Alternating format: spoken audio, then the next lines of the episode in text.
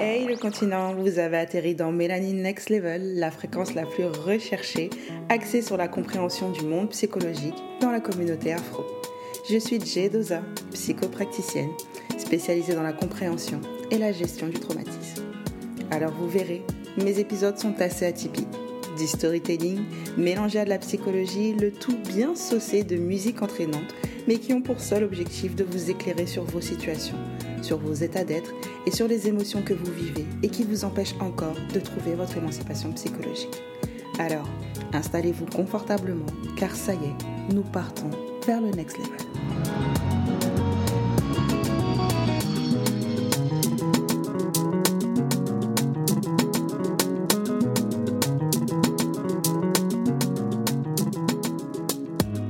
Hello somebodies et bon retour dans Mélanine Next Level, la fréquence la plus recherchée. Après un mois d'absence, me revoilà joyeusement de retour dans cet épisode. Un mois d'absence justifié car clairement j'ai pas chômé. Je dirais même que ces trois derniers mois ont été les plus challengeants de ma vie d'entrepreneur. Pour celles qui ne savent pas, j'ai créé mon premier programme thérapeutique Girl Next Step. Ce programme est clairement le journal de bord, la, la carte que j'aurais aimé avoir pendant que moi-même je traversais ma propre période de guérison et d'introspection, pendant que je nageais dans le grand bain de la compréhension de mes blessures, la compréhension de mon mode de fonctionnement, la construction de mes barrières personnelles, la gestion de mes émotions. Et j'ai eu à cœur de me remettre, entre guillemets, à la place de celles qui sont en train de traverser d'une manière ou d'une autre l'incompréhension, la douleur dans ce qu'elles ressentent et dans ce qu'elles vivent, et de créer quelque chose qui pourrait leur être très précieux et aidant en créant Girl Next Step.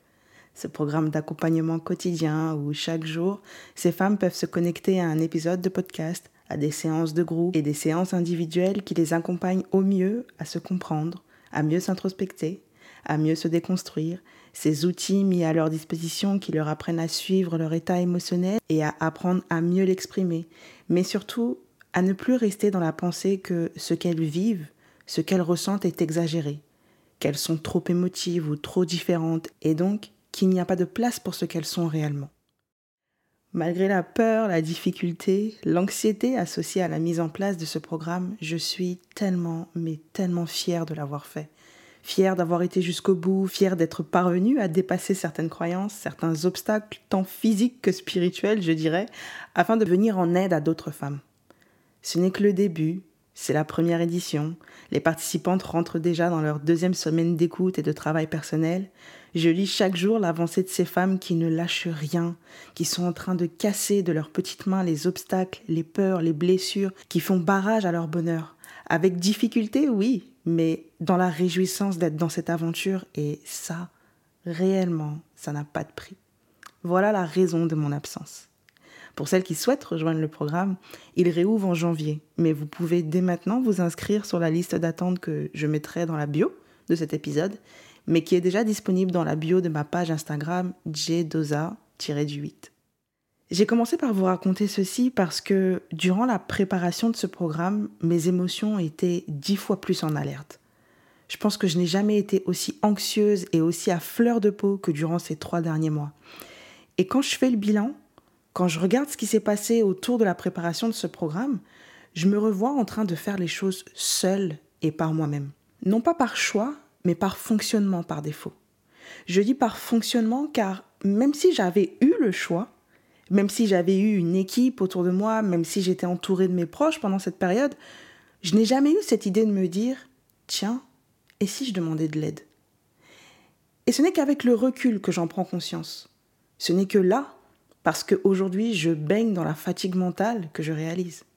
J'ai beaucoup de mal à réfléchir, ma concentration est extrêmement limitée, et quand elle est présente, elle va dans tous les sens.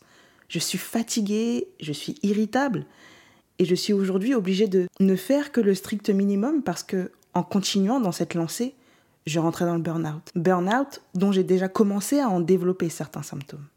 J'ai grandi avec pour modèle une mère très autonome et indépendante. Ajoutons à cela le fait que mon contexte familial soit dysfonctionnel et violent, et vous multipliez par deux, voire par trois, le sens de l'autonomie et de l'indépendance, Valeurs qui deviennent donc ici non plus des choix, mais des fonctionnements par défaut pour ma mère également. Comme je le dis souvent, tout ce que vous voyez, qu'il soit bon ou mauvais, a des effets sur vous. Vous les intégrez dans vos comportements et ils décident ou non de se mettre en éveil à l'âge adulte. Quand je regardais ma mère tout faire, tout acheter, tout construire, tout monter, tout réparer elle-même et réussir dans cette tâche-là, je considérais que c'était le modèle par excellence à suivre. Le modèle de la femme noire forte. Mais comme toute femme forte qui se respecte, je n'ai pas vu ce que tout cela cachait en profondeur.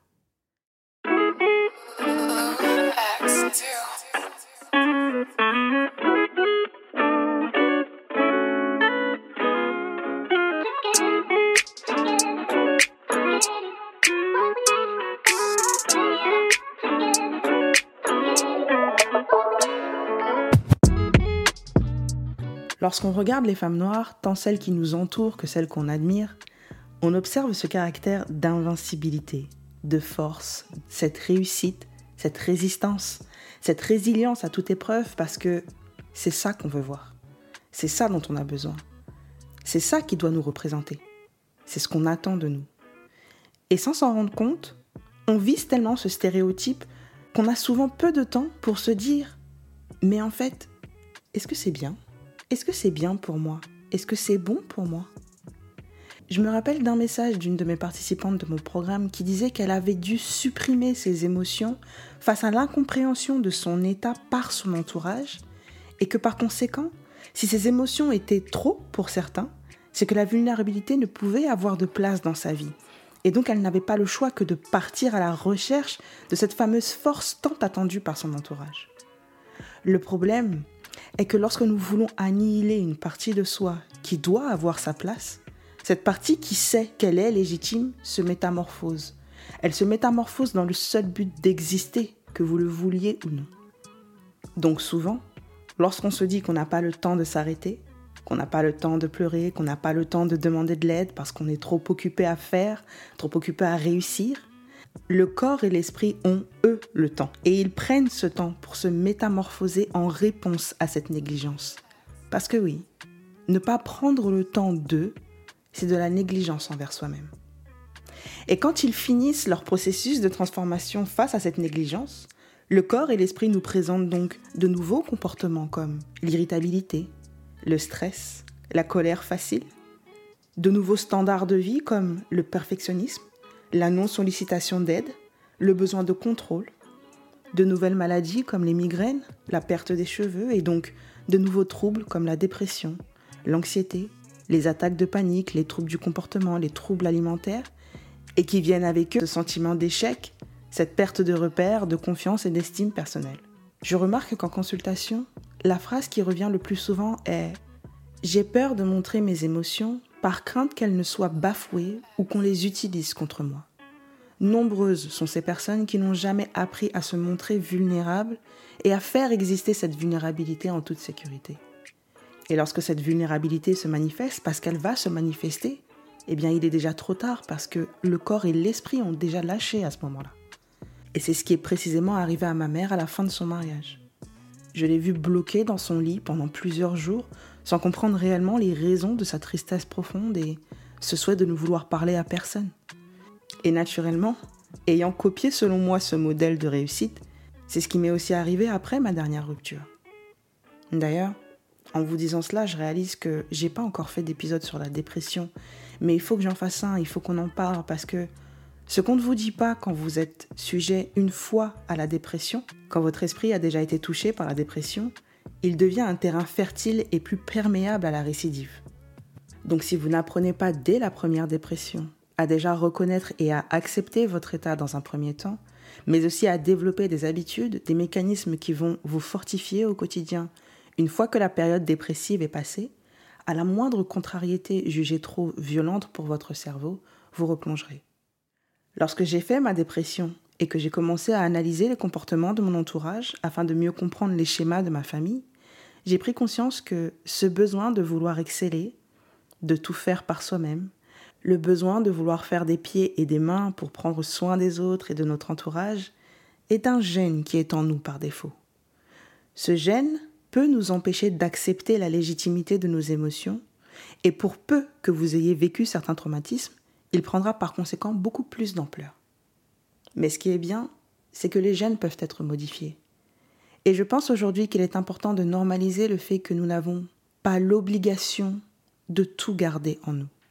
Et que le fait d'être vulnérable n'est pas synonyme de faiblesse.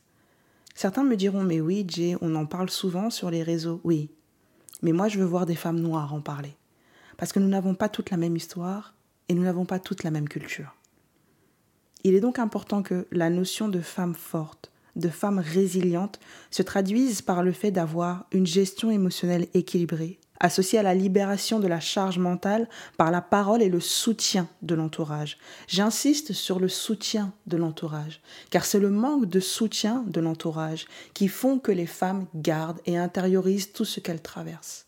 Et là, le sens de la communauté prend tout son sens, du fait que les personnes qui vous entourent sont aussi acteurs de votre bien-être. Je pense que tout comme moi, vous êtes peut-être encore nombreuses à ne pas demander de l'aide dans votre quotidien, ou encore à attendre que les autres viennent vous aider parce qu'ils voient bien que vous êtes débordé. Seulement, prenez en considération qu'une personne qui vous a toujours observé en train de tout faire seule et de vous voir réussir seule dans ce que vous faites n'aura pas l'automatisme de vous apporter son aide s'il ne vous a jamais entendu la demander auparavant. Je pense donc que, tout comme moi encore, certaines personnes devraient maintenant apprendre à doucement se libérer de ce syndrome de la femme noire forte en enfilant soigneusement les chaussures de la demoiselle en détresse. J'adore cette expression. Elle est aux antipodes de tout ce qu'on nous a appris. On pourrait se dire que ce serait se dénaturer ou rompre avec une partie de soi, surtout lorsqu'on est ancré dans la croyance de la femme forte. Pourtant, être cette personne qui sait demander du soutien, qui sait s'appuyer sur quelqu'un en cas de problème, c'est un win. Un win pour soi. Le principe est que nous sommes des femmes capables d'un tas de choses.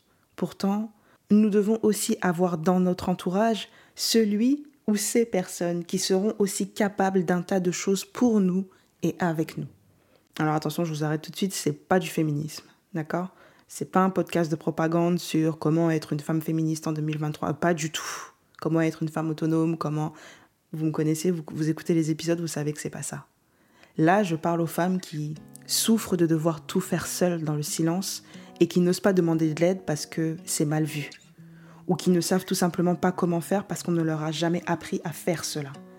Je parle à ces femmes qui choisissent le travail plutôt que leur bien-être, parfois par choix, mais aussi par fonctionnement par défaut, et qui plus tard se retrouvent au bout du rouleau, épuisées par la vie, à fleur de peau, coincées dans l'impossibilité de se faire aider car elles n'ont jamais demandé de l'aide.